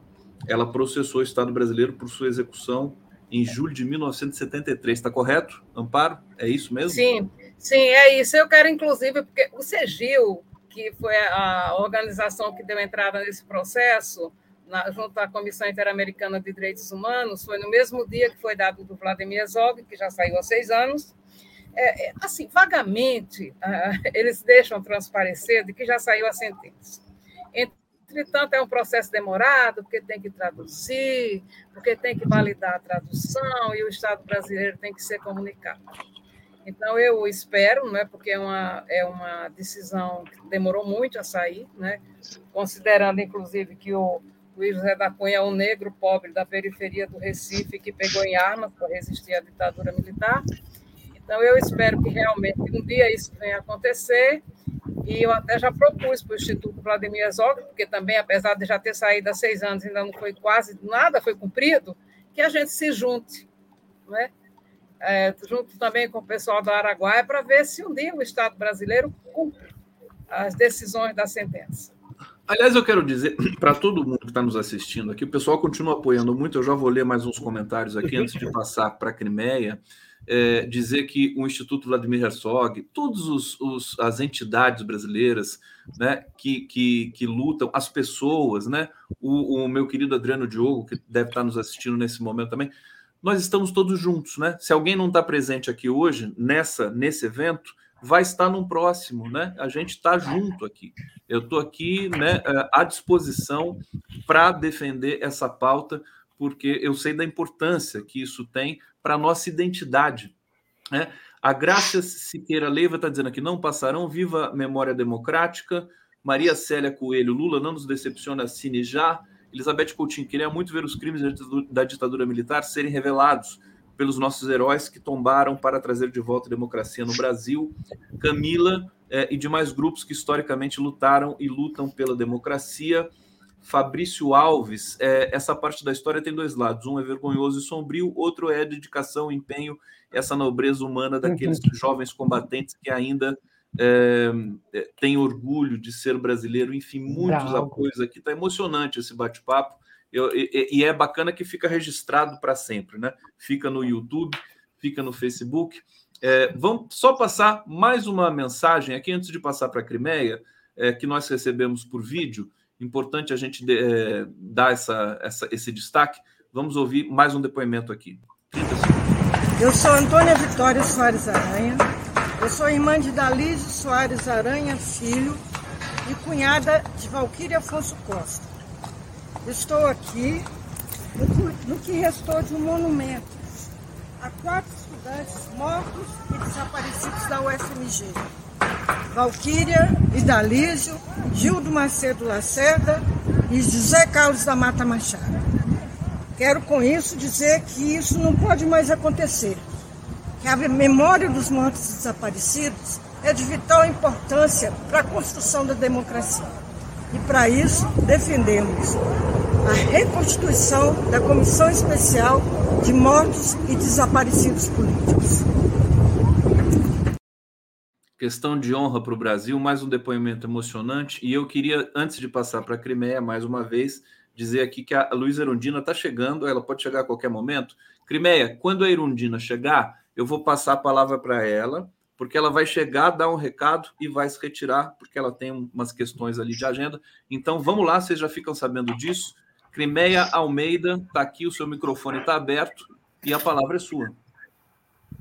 Bem, primeiro eu queria dizer o seguinte: eu acho lamentável que, para reestruturar a Comissão Especial de Mortos e Desaparecidos Políticos, seja necessário o aval do Ministério da Defesa. Isso é muito triste. Isto mostra o quanto é precária a nossa democracia. Bem, a outra coisa é o seguinte: eu queria reforçar aqui que todo crime é praticado pelo Estado, e o Estado compreende as Forças Armadas, Polícia Militar e Civil, então todos estes crimes são crimes políticos. Não se mata o jovem negro da periferia porque o policial achou que ele era bandido. Não. É porque ele, segundo a concepção dominante do Estado, ele deve morrer. Nós precisamos de, de outros jovens, não desses. Então, isto é um crime político. E o que está acontecendo no Brasil é um genocídio contra jovens pobres, negros da periferia. Então, eu acho que a nossa comissão aproveitando que Amparo disse que devia incluir os indígenas, é, os quilombolas e etc., eu acho que tem que incluir os desaparecidos de hoje, porque certamente está desaparecendo gente por aí, pelas quebradas. Né?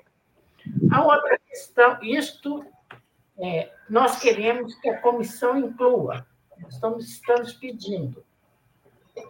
A outra coisa que sempre se fala que a comissão ela tem é, o papel dela seria a reparação é, financeira e, e, moral né, das, dos familiares dos desaparecidos políticos e, na medida do possível, encontrar os testes mortais dessas pessoas. Nós sabemos que muitos desses restos mortais nós não vamos encontrar. Foram jogados no Rio Araguaia, foram incinerados na fazenda, na, na, no engenho lá no Rio. Enfim, foram destruídas como se tentou destruir o, os mortos de agora, que é o, o Dan e o Bruno, né? lá no, no norte. Então, esses restos mortais, que podem não ser encontrados, não é o fundamental para nós. Para nós, é que sejam fundamental é que sejam abertos os arquivos da ditadura, os arquivos das Forças Armadas, porque lá está, mesmo sendo contada por pessoas que odiavam os nossos familiares, está contada a história. Eu digo, tem que se ter cuidado com o que está escrito, porque tem absurdos, mas tem a história, como mostrou aquele agente da repressão, Paulo Malhães, que acabou morrendo, né? Depois que falou.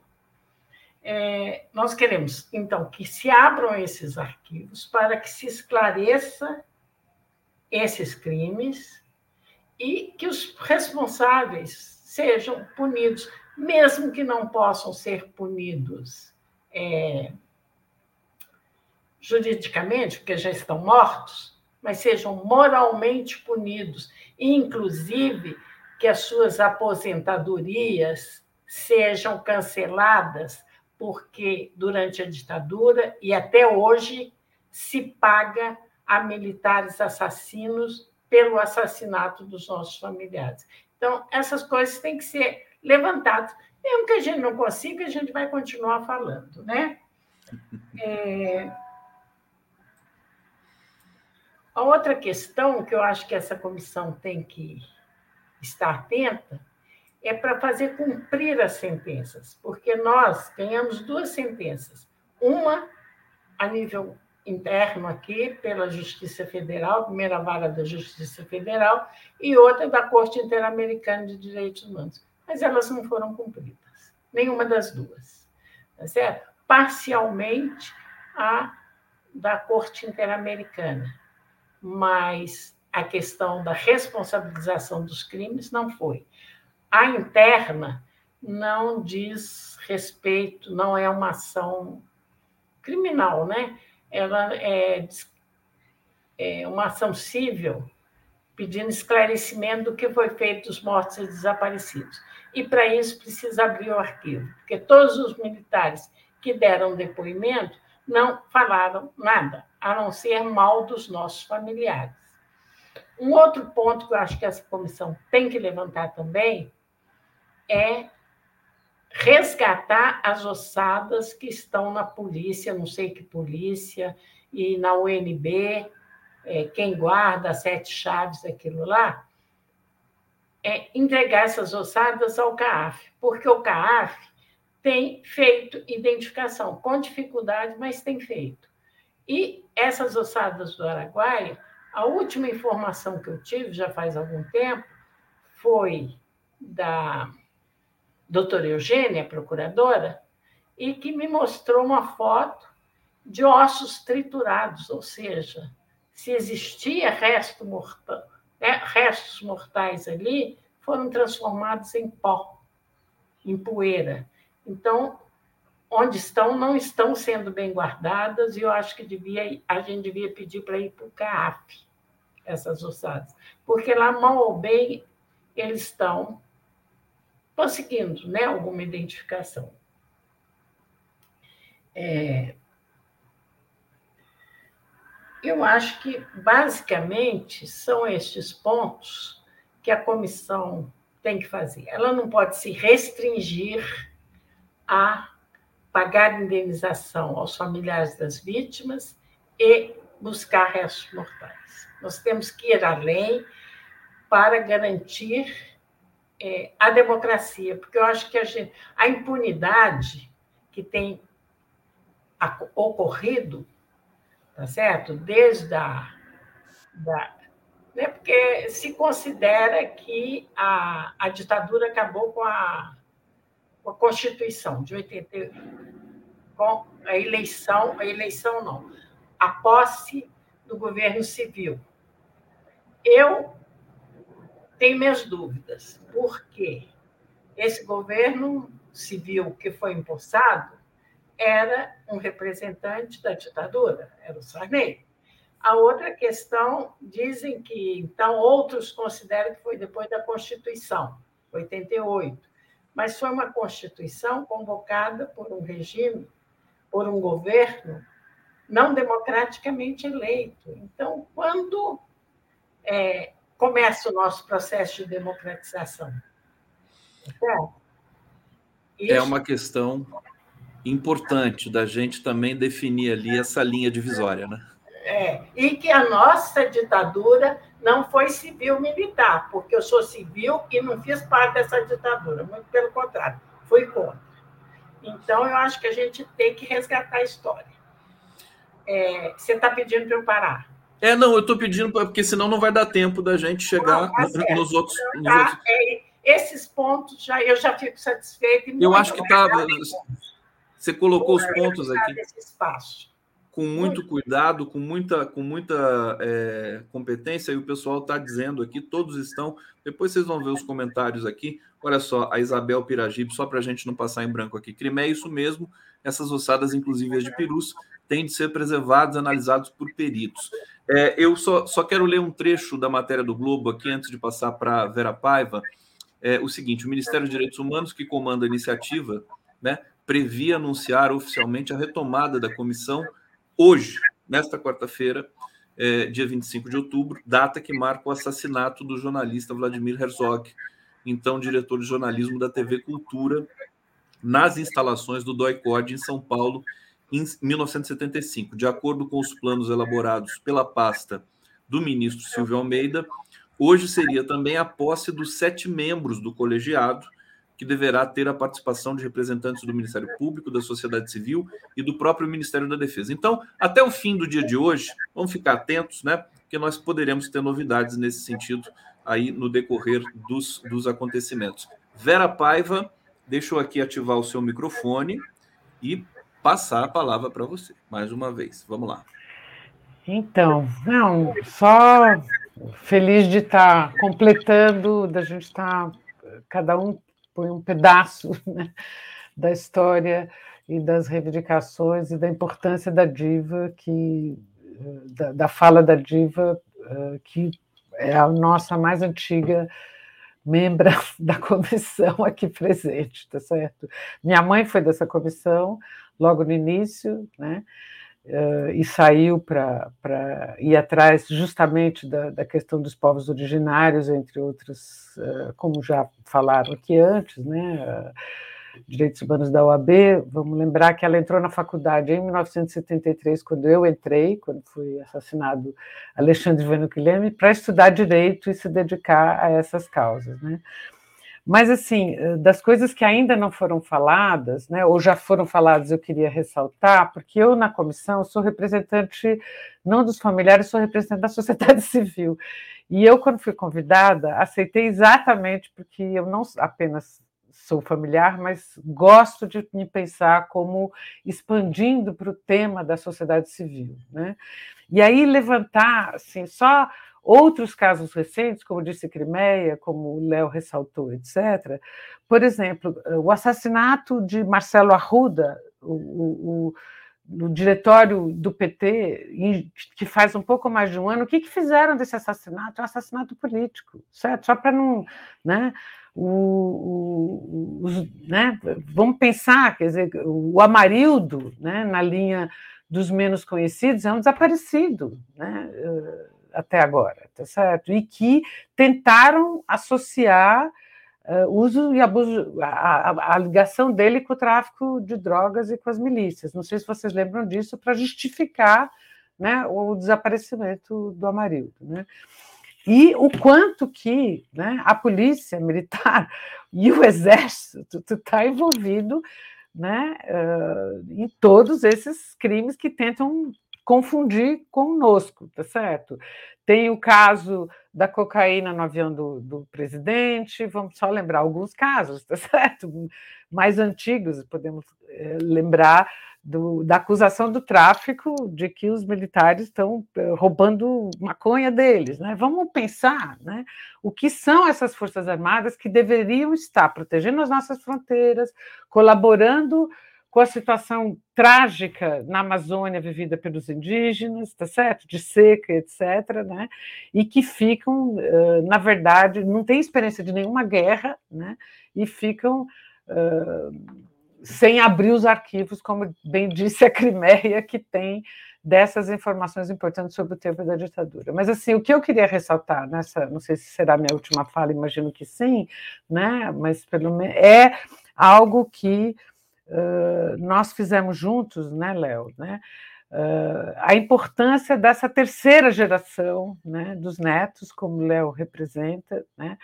E a consciência dessa terceira geração, né? da necessidade de estabelecer marcos de memória, além das coisas que a Criméria. Estou acrescentando apenas o que a Criméria e, e, e Amparo já falaram, tá? Eu acho que marcos de memória, né, e é algo que a minha família em particular está dedicada a pensar, né, uh, e talvez criar uma fundação Eunice Rubens Paiva, cujo objetivo sejam marcos de memória da violência de Estado de ontem e de hoje, né? A gente se encontrou, né, Léo, Léo, você, meu filho Chico e eu, com Marielle, né, na Maré, né, uh, em 2000 e quanto, Léo? Agora me fugiu. 2016, 15 ou 16. 15 ou 16, na Maré, numa caminhada liderada por Marielle Franco, tá? para percorrer os marcos de memória da favela da Maré, da violência de Estado e violência policial, certo? Tá? Uh, foi assim que eu conheci o Léo, tá? mais proximamente, e estava com meu filho. Né? E uh, aqueles marcos de memória que a gente perseguiu uh, por dentro da maré, da maré, né, uh, dá a dimensão da importância da gente fazer a vinculação entre o ontem e o hoje, né? Uh, assim como só para é antigo, Emiliano, mas o cais do Valongo está sendo recuperado, né, e transformado em museu, né, um museu do lugar de desembarque dos africanos escravizados, né? E o BNDES está tá, tá sustentando e financiando isso, e que é uma coisa fundamental para a memória, né? De uma história baseada na tortura e na perseguição, né?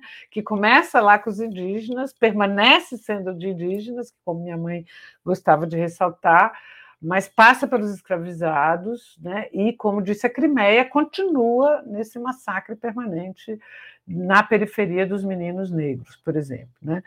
Para não usar outros exemplos. Então, assim, eu acho que a minha contribuição, como alguém que eh, cuja família sempre se preocupou nós temos o benefício e o privilégio de ter um busto de Rubens Paiva no Congresso Nacional, que foi cuspido pelo Bolsonaro. Vocês lembram disso, né? Não sei se vocês lembram, né? O Bolsonaro, no dia da inauguração desse busto no Congresso Nacional, passou e cuspiu. Fala, Conde. Eu não sabia, não sabia disso. Você não Olha lembra só, dessa história? Não lembro dessa história, que coisa horrível. então, no dia da inauguração do busto, a gente estava acompanhado da família, acompanhado de vários parlamentares, Paulo Teixeira, que foi a pessoa que pro, pro, produziu a lei e o busto dentro do Congresso Nacional. Nós, na, quando estivemos lá no dia 30 de, de agosto desse ano, todos os nós aqui, familiares, para reivindicar a reinstalação da comissão, passamos pelo busto na saída de um debate que estava acontecendo lá. Mas, assim, no dia da inauguração, o, o, o Bolsonaro parlamentar passou com seus companheiros, tá certo? Passou, Enorme. Passou com a milícia. Com a milícia dele, no meio da família, no meio da família tá certo? Olhou para o busto e xingou e cuspiu, tá certo? Tá? Você não sabia disso? Essa é uma história que não se deve perder o registro. Quer dizer, o Bolsonaro, em particular, tem uma implicância com a nossa família, porque ele fala um monte de mentiras sobre o que aconteceu lá em Eldorado Paulista, onde ele viveu também, né? Fale, você ia perguntar. Vera, só vou pedir para você concluir, para a gente não. É, é, tá. o que eu estou chamando a atenção, o que eu quero ressaltar, obrigada o que eu quero ressaltar é que a gente precisa de produzir marcos de memória para além daqueles que privilegiadamente a minha família, por exemplo, tem. Estou dando um exemplo, tá certo? Tá? A gente tem o busto aqui, tem no DOICOD, né?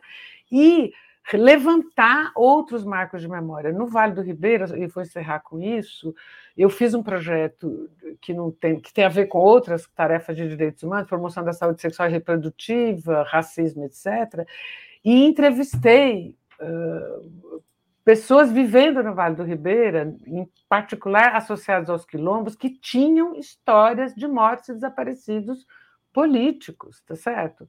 Na época da ditadura, tá certo? Quando lá teve a guerrilha, tá certo? E eles, vários parentes, como no Araguaia aconteceu, foram presos, torturados e há desaparecidos.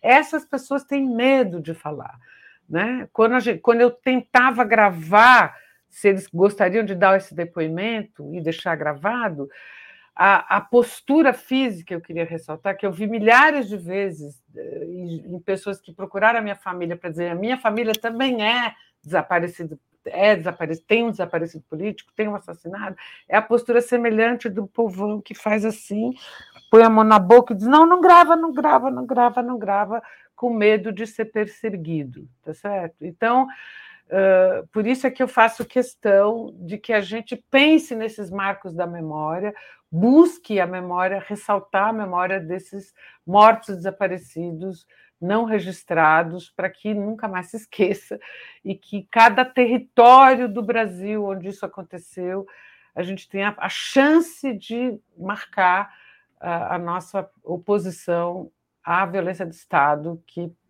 eh, persegue os opositores de governo, mas também aqueles que se organizam para lutar por algum tipo de direito e que é um tema absolutamente presente, né? Nós estamos assistindo aí às execuções violentas. Uh, vou passar para o Emiliano José. É, a Amparo Araújo está dizendo aqui no chat interno: Ana Miller acabou de me informar que vai disponibilizar o acervo dela, sobretudo no processo do Rui Frazão. E ela ainda diz: por esses dias vai ao ar na fundação do PCdoB, programa Travessia da vereadora Cida Pedrosa será sobre Luiz José da Cunha, o comandante crioulo, e em dezembro será inaugurado um busto dele na Praça do Beberibe, também por iniciativa da Cida Pedrosa. Obrigado, Amparo. Emiliano José. Estou a agradecer ao Conde e, e ao Léo e à Diva que me chamaram para esse para essa conversa aqui. Ao Léo eu queria dizer ele é neto de uma das maiores figuras da luta revolucionária do Brasil. Eu sou um admirador profundo do avô dele. Eu prefaciei um livro sobre Mário Alves, do Gustavo Falcon, que ele deve ter, é, de uma tese de doutorado do Gustavo Falcon. Eu participei da banca dele e depois fui convidado para fazer o prefácio e tenho, pelo seu avô, uma admiração imensa pela, pela dedicação à causa revolucionária, é, pela densidade intelectual. Não era só um militante comunista, era um grande intelectual e que foi morto, como foi, daquilo que se sabe, desaparecido político. E ele é de uma terra, ele é lá de Centro-Sé, lá no, no sertão baiano, ele é de uma terra que deu uma geração de dirigentes comunistas, uma geração extraordinária, né? de Marighella, de Jacó Gorender, de Aristeu Nogueira, de Luiz Contreiras, de Ana Montenegro, de João Falcão, de tantos dirigentes comunistas, estou falando apenas daqueles dirigentes do PCB, mas poderíamos acrescentar tantos dirigentes do PCdoB é, que eu representaria na figura, uma grande figura de Haroldo Lima. Então a Bahia tem esse lado de fornecer quadros e mais quadros comunistas à nação brasileira, à nossa e, e por isso é importante resgatar essa memória. Creio que a comissão especial instalada ela terá os papéis já foram destacados, né? É, mas terá, além daquilo que a gente conhece, é importante que ela debruce sobre um levantamento que, creio, se não está concluído, está quase concluído, do Gilney Viana, de modo especial, sobre a morte de lideranças populares, de assassinatos de milhares de camponeses, operários indígenas, um massacre. Porque, é claro, nós temos um número, um número específico, é, já é, contabilizado, diria, de mortos e desaparecidos, mas não chegamos nem perto ainda da realidade de pessoas desaparecidas e assassinadas pela ditadura. Né? E acho que é importante é, foi aqui lembrado. Dificilmente nós vamos é, localizar cada um daqueles que desapareceram. Mas é muito importante não esquecer, levantar, e neste caso específico, levantar as mortes volto a dizer, o Gilney tem feito um trabalho admirável dos camponeses, dos operários, dos indígenas, que nós não temos os elementos, até porque eram mortos, enterrados nos grandes sertões, nas grandes veredas, e ponto final. É muito importante isso. É importante ainda, não sei, porque houve uma espécie de aproximação, né? É, ao discutir a, a comissão de mortos e desaparecidos, a gente faz alguma aproximação com a crise profunda da segurança pública no Brasil. Não sei como é que a comissão vai lidar com isso. E com o crescimento, não é possível esconder isso, com o crescimento abissal do crime organizado, que recruta a nossa juventude para o crime organizado. Porque às vezes a gente simplifica também. Né? Os últimos dias registraram uma guerrilha no Rio de Janeiro. Os últimos dias houve uma, aspas, né, uma insurreição no Rio de Janeiro do crime organizado. Do crime organizado, das milícias, como a gente sabe. Então, não dá para simplificar a crise da segurança pública no Brasil. Mas não será o objeto da comissão de familiares de mortos e desaparecidos, mas nós temos que tratar da crise que é gravíssima da segurança pública no Brasil, que não vai ser enfrentada, creio, se nós não tratarmos com seriedade da política de drogas no Brasil. Se não eu vou usar uma expressão, se não legalizarmos as drogas, essa mortandade vai continuar. Porque a droga é parte da sociedade, ué. É parte do dia a dia das pessoas. O álcool não está aí legalizado. E, e, por que não a maconha? Por que não a outra? Por que não a outra? É, são os cuidados. Os países, vários países já, já enfrentaram isso com muita, com muita eficácia. Né?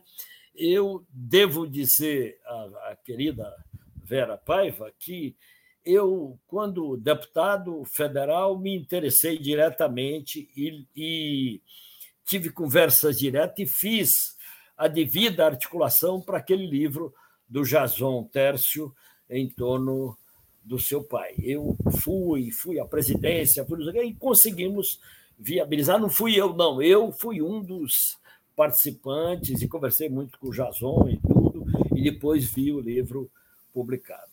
Quero agradecer ao Conde e dizer a ele que eu me encontro inteiramente à disposição dele para o que deve é, para as coisas que ele achar necessárias. E mais uma vez abraço a cada uma, a cada um, a querida Diva Santana, minha protagonista em livro recente, e a todos os, os amigos, ao Léo pela é muito bonito o fato de um neto estar aqui honrando a memória é, do avô, e ele pode ser um elemento para chamar a nossa juventude para essa batalha, porque às vezes ficamos nós aqui, os que têm muitos aniversários, e às vezes até sozinhos, ainda bem que tem o Léo aqui hoje, né?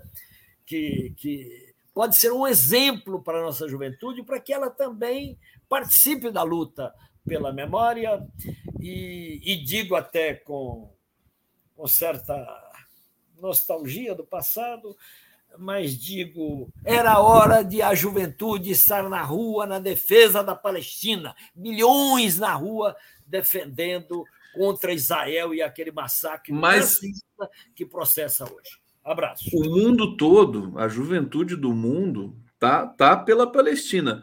No Brasil também, começando, a gente está vendo manifestações fortes. É, vamos ver é, até onde vai isso ainda aí. Aliás, não fortes, sempre... né? É, ainda não fortes, ainda é, não como deveria é, ser. Mas no resto do mundo, fortes. No resto do mundo, fortes, sem dúvida nenhuma. Um abraço Diva a San... todos vocês. Deixa eu passar a palavra para a Diva Santana. Nós temos aqui cinco minutos. Acho que a Erundina não vai conseguir entrar mesmo. Ela, ela perdeu, né? Participar dessa live aqui é uma, uma honra tão grande quem sabe ela não passa ainda por aqui.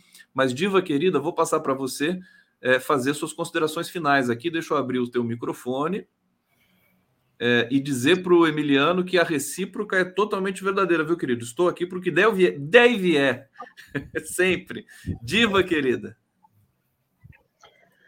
Pois é, Conde, achando, devo ser minha última fala, você vê qual a importância de eventos como esse, né, que eu sei que tem centenas de pessoas assistindo agora, e essa coisa, essa questão que Emiliano toca em conclamar a juventude, que a juventude precisa lutar. A juventude é a nossa esperança. A juventude precisa ir para a rua para defender, para defender o país, para defender a, a, política boa para o povo brasileiro, porque nós não podemos é, nos acabarmos assim, irmos embora, é, sem que esse país tenha, tenha assim, entrado nos eixos, um país tão lindo desse, um país populoso, um país que dá tudo. Então a gente tem tudo para ser, para ter um povo feliz. E a gente não tem, isso é muito triste. Mas é, é importantíssima. Eu, eu sinto falta da deputada Erundina, porque ela é uma pessoa parceira da nossa luta ao longo desse tempo todo, tem contribuído muito e contribui, continuando contribuindo, mas sinto ela não, não está presente nesse evento, mas ela estará presente sim nas nossas nas nossas lutas. Eu quero dizer o seguinte: a comissão, eu quero focar na, na redição da comissão especial sobre morte desaparecido, tendo, levando em consideração esse informe aí do Conde, que são notícias alvissareiras.